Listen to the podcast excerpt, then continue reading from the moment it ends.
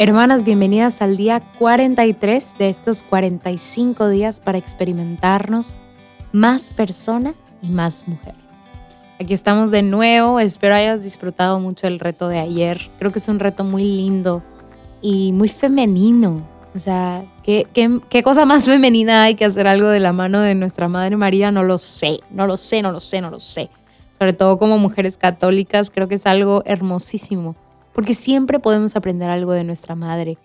No nada más como lo que es obvio, ¿no? Como la templanza y el guardar las cosas en nuestro corazón y meditarlas, sino también tantas cosas, o sea, tantas cosas de, del don de la maternidad, de la feminidad, del liderazgo, del discipulado. Ay, no, tantas cosas que podemos aprender de ella. Qué mejor, qué mejor que caminar a su lado. Hoy vamos a utilizar otro recurso del cual hablamos en la parte de espíritu y espíritu, sí dije espíritu bien.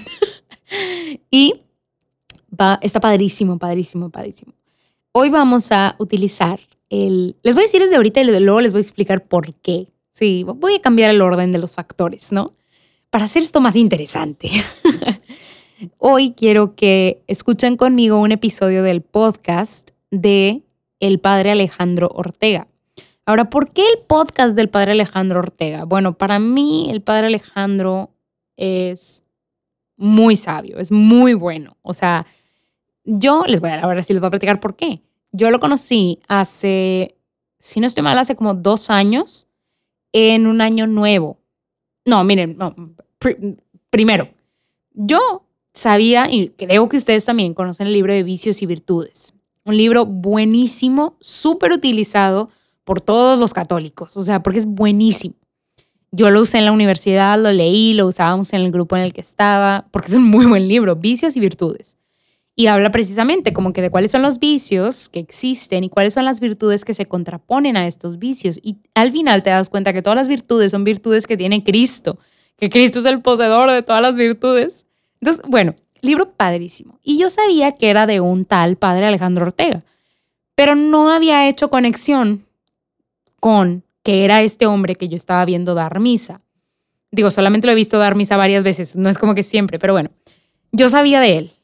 Y luego me tocó este, viajar a San Antonio, Texas con mis, mis hermanos, con mis abuelos y mis hermanos y mi mamá este, a un viaje en Año Nuevo. Sí, ya les digo, creo que era Año Nuevo, pero total, viajamos a San Antonio.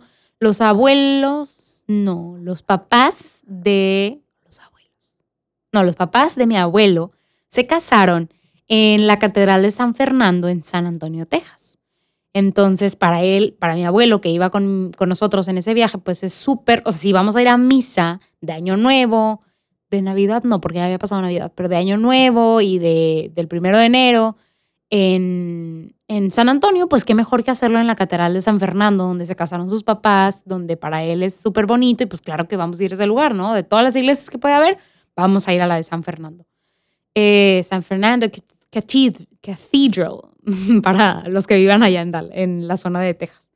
Este, y entonces, pues nosotros buscamos o tratamos de ir a las misas en español, porque pues al final hablamos español. Y entonces fuimos a una misa de Año Nuevo, ahí en la Catedral de San Fernando, en San Antonio. Oh, sorpresa, el sacerdote hablaba extremadamente bien el español y da una homilía, una misa, que a mí me dejó boquiabierta. Yo dije, tengo que ir a saludar a este sacerdote y decirle que tocó mi corazón el día de hoy. O sea, yo no puedo irme de aquí sin decirle lo extraordinaria que fue esta homilía. O sea, como yo sentí la presencia del Espíritu Santo así viva. Y ahí va la loca, ¿no? O sea, ahí va yo a saludar al padre. Resulta que este sacerdote era el padre Alejandro Ortega, el mismísimo autor del libro de vicios y virtudes. Entonces yo estaba impactada. Este, pero no me di cuenta, o sea, en ese momento yo no me di cuenta, me di cuenta hasta después, por eso les digo que la desconexión bruta. Este, total, ya después me di cuenta que ese, o sea, se cuenta que conecté, porque este, este reto y mi podcast, La Respuesta es el Amor, es parte de la familia de Juan Diego Network. Entonces, alguna vez, tratando de conocer a los demás que estaban dentro de la familia, me doy cuenta que está el padre Alejandro y yo digo, ¿cómo?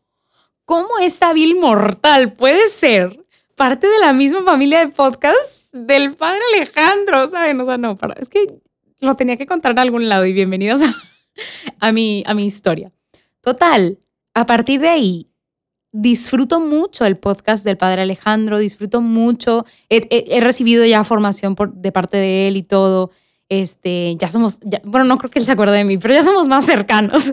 Este, y yo quiero que ustedes lo conozcan también y que puedan utilizar sus reflexiones. Es un hombre brillante, muy, muy sabio y yo quiero que tengan este recurso como yo lo tengo y como yo lo disfruto. Y entonces las quiero invitar el día de hoy, el reto del día de hoy, es escuchar un pequeño episodio del podcast Al Punto con el padre Alejandro Ortega. Todos los episodios son de menos de 10 minutos, son, son episodios muy cortos, así que te voy a pedir que escojas el que tú quieras, pero que cuando lo escojas o cuando lo vayas a escuchar más bien, te prepares una bebida.